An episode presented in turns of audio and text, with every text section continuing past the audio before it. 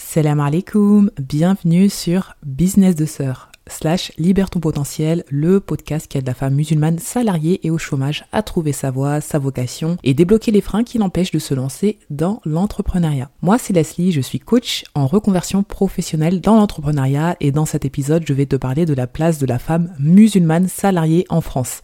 Et du coup, ben, est-ce qu'elle a encore une place dans le salariat? Il faut en parler, c'est un sujet qui me tient à cœur car euh, bah, moi je l'ai été, j'ai été en conflit de valeurs par rapport à ma religion et je sais que beaucoup d'entre vous êtes encore salariés ou l'ont été un jour. Alors j'ai parlé de ce sujet lors d'un live sur mon groupe Facebook, sur YouTube et Instagram. Je me suis dit pourquoi pas le retranscrire en podcast?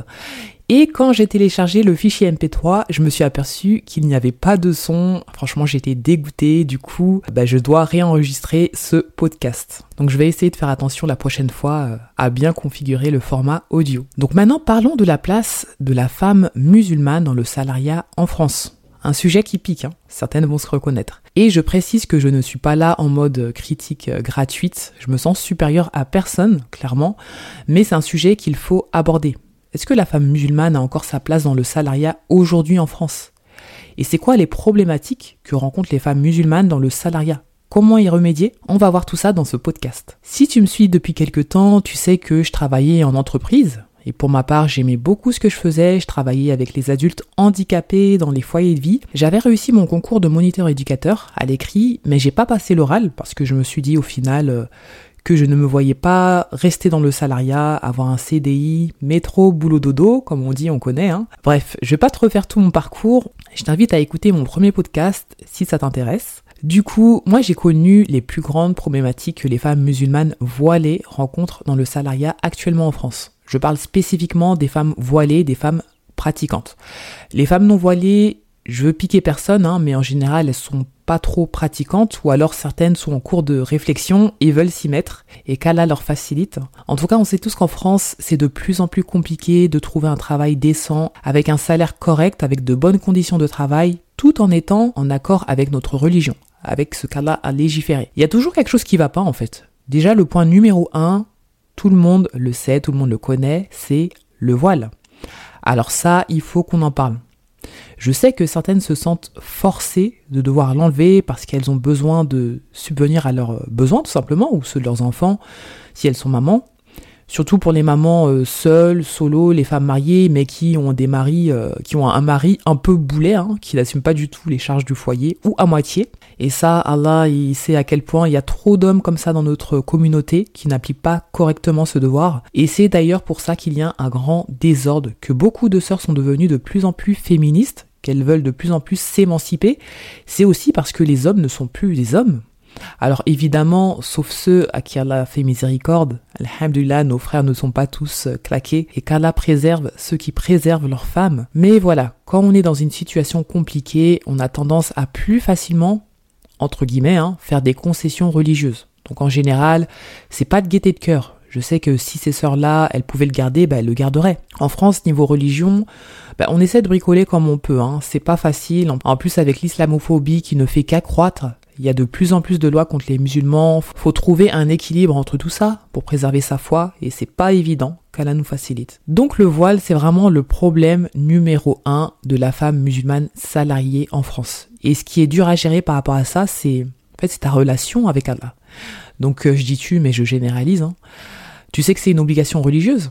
Tu sais au fond de toi que tu devrais pas avoir à l'enlever, mais tu le fais. Tu te sens parfois, euh, très souvent même, hypocrite.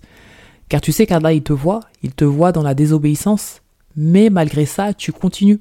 Car qui va payer tes factures ton train de vie si t'as personne pour te décharger de ça? C'est problématique. Après, il y a quand même un problème de tawakul quand même, hein, de confiance en Allah. Parce qu'il est clair et évident que celui qui délaisse quelque chose pour Allah, il lui accordera quelque chose de meilleur. Donc ça, c'est un hadith très connu du prophète sallam. Moi, déjà, ce que je recommande aux sœurs qui veulent garder à tout prix leur voile et qui sont en recherche d'emploi, parce qu'il y a pas mal de sœurs au chômage euh, actuellement. Franchement, imposez-vous. Vous avez rendez-vous pour une offre d'emploi, allez-y avec votre voile. À un moment donné, il faut avoir du culot. Ça passe ou ça casse. Et il y a des sœurs qui le font.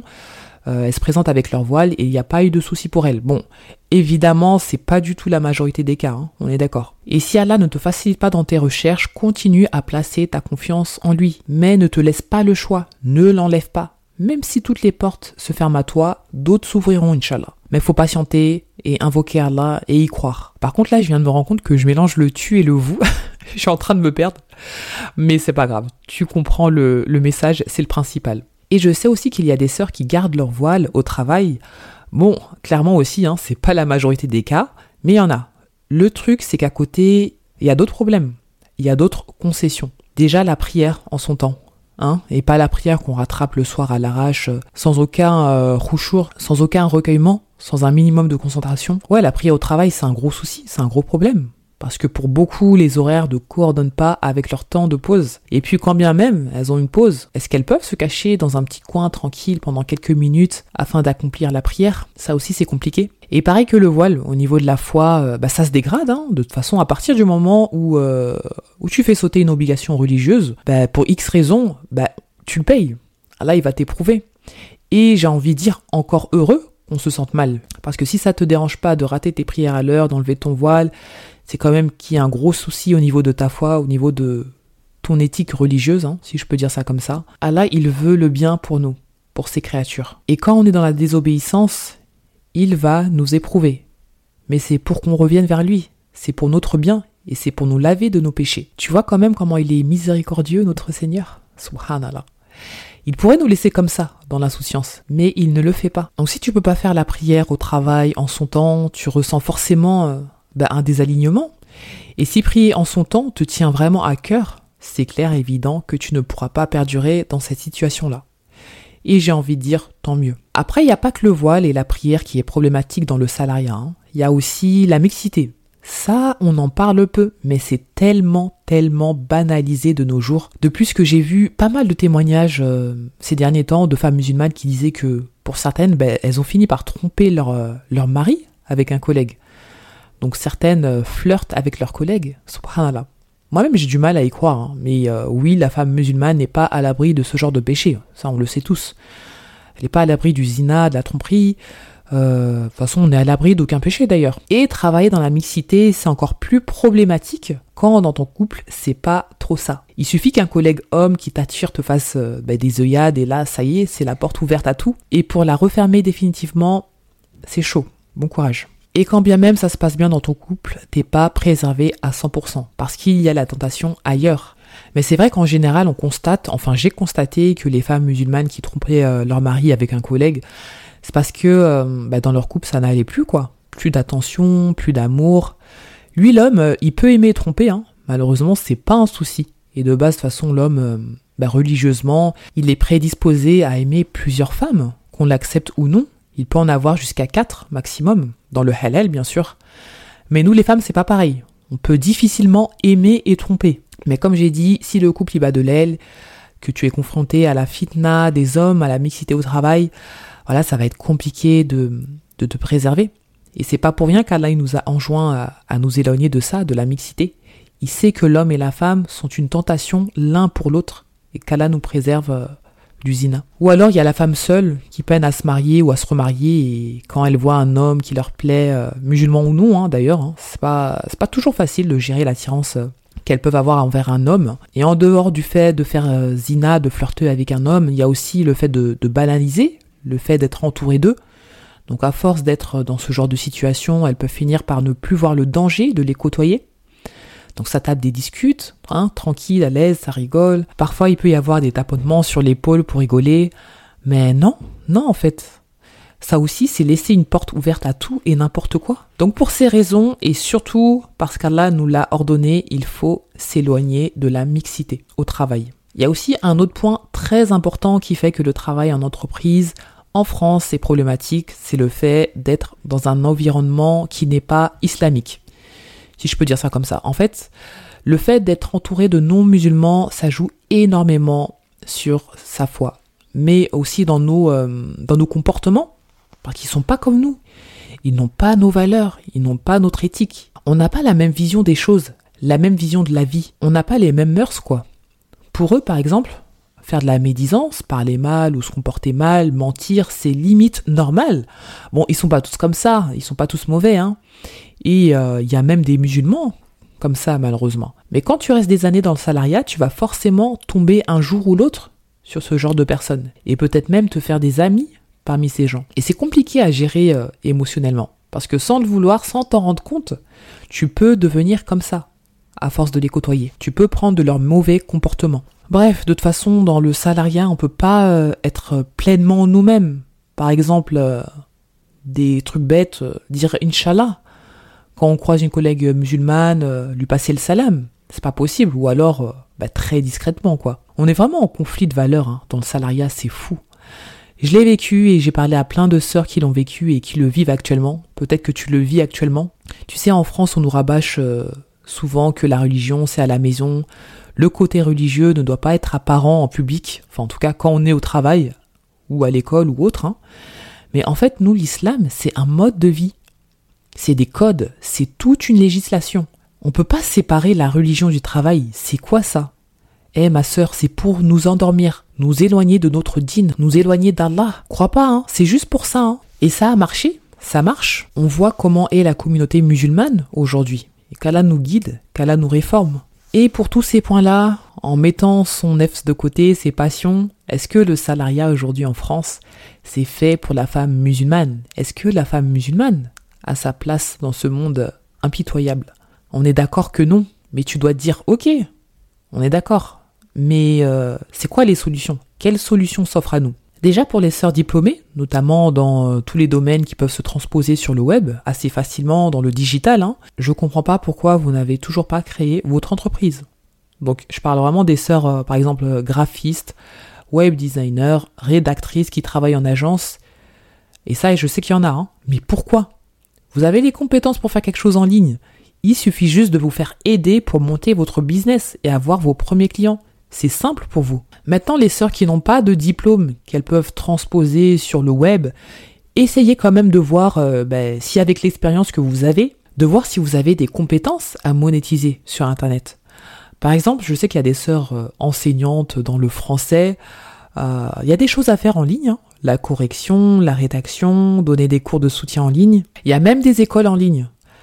Les sœurs, par exemple, qui sont dans la petite enfance, euh, type auxiliaire de périculture ou autre, vendez vos connaissances et compétences. Créez des programmes pour aider les mamans dans leur parentalité. Il y a trop de choses à faire en plus dans ce marché. Et je peux te donner plein d'autres exemples comme ça. Dans ce que tu connais, dans tes compétences, dans ce que tu aimes faire, il y a plein de choses à mettre en place. Mais il faut chercher, fouiller. Regarde ce qui se fait sur Internet mais fais les causes pour t'émanciper du salariat. Ne reste pas comme ça à t'enfoncer à petit feu. Aujourd'hui, il suffit d'avoir une compétence. Aimer la pratiquer, bien sûr, c'est important, puis la monétiser, c'est tout. Et pour éviter de galérer, bien évidemment, il faut se faire aider, il faut se faire accompagner dans son projet. Tu iras beaucoup plus vite. Après, il y a aussi le télétravail qui peut être une solution, mais je t'assure qu'aujourd'hui, trouver un emploi en ligne, c'est plus difficile. Les gens en ont marre du salariat, ça les arrangerait bien de travailler depuis leur domicile. Surtout les femmes, les mamans, musulmanes ou non, mais il y a beaucoup trop de demandes pour peu d'offres. Et puis souvent, c'est vrai qu'on va te proposer de te former dans un domaine, donc euh, investir pour développer des compétences et pourquoi pas travailler pour l'entreprise en question, donc en touchant des commissions, mais bien souvent ce sera à ton compte. Donc là c'est plus vraiment du télétravail quoi. Mais souvent c'est vrai que on va te le présenter comme du télétravail. Alors que bah, il n'en est rien. De toute façon, là tu vois bien où je veux te mener. La solution aujourd'hui, c'est l'entrepreneuriat. C'est pas la solution la plus simple, hein. on est d'accord. Parce que être seul, derrière son ordinateur, il faut avoir plein de compétences dans des domaines différents, mais comme je dis souvent, de toute façon, euh, tout s'apprend. Le truc, c'est à quel point tu as envie de sortir de cette situation, de t'émanciper du salariat, de vivre une vie alignée à tes valeurs.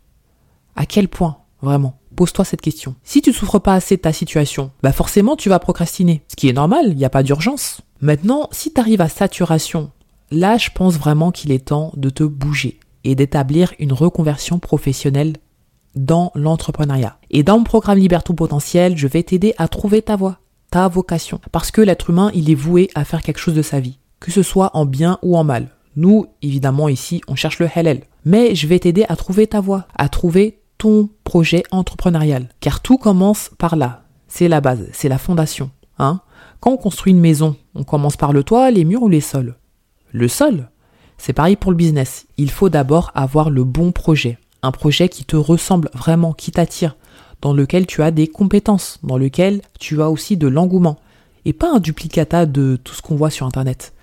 Donc l'e-commerce, le MLM, le closing, l'affiliation, web design, hein, tout ça c'est fatigué. En tout cas, il faut te lancer dans un business qui reflète tes valeurs, tes compétences, ta personnalité. Et je peux t'accompagner, je peux t'aider à trouver ta voie avec mon programme Libère potentiel qui dure 8 semaines. Ensuite, je vais te donner le plan d'action qui puisse te permettre de te lancer dans ton projet entrepreneurial, trouver tes premiers clients et toucher tes premiers revenus. Si tu souhaites en savoir plus, je t'invite à m'envoyer un message en privé sur Instagram ou Facebook, donc on va échanger ensemble. Tu as aussi le lien du programme en description, donc euh, que tu écoutes ça sur YouTube, euh, Facebook, euh, peu importe la plateforme d'écoute. T'as aussi le lien du programme. Et sache que je ne prends pas tout le monde. Actuellement, là, il faut candidater parce que j'ai fait une pause euh, sur les appels découvertes. Mais c'est important de candidater pour que je vois si euh, ben, ce programme-là est adapté pour toi. Donc voilà pour ce podcast. Il y a des solutions, mais il faut avoir les yeux grands ouverts. Il faut être ouverte d'esprit par rapport aux opportunités qui peuvent s'offrir à toi. Qu'Allah te facilite et euh, je te dis à très bientôt pour un prochain podcast. Euh, n'oublie pas de mettre 5 étoiles s'il te plaît sur Apple Podcast, histoire de, euh, ouais, de le booster. Et n'hésite pas à me dire quels sont les prochains sujets que tu souhaiterais que j'aborde dans ce podcast. Salam alaikum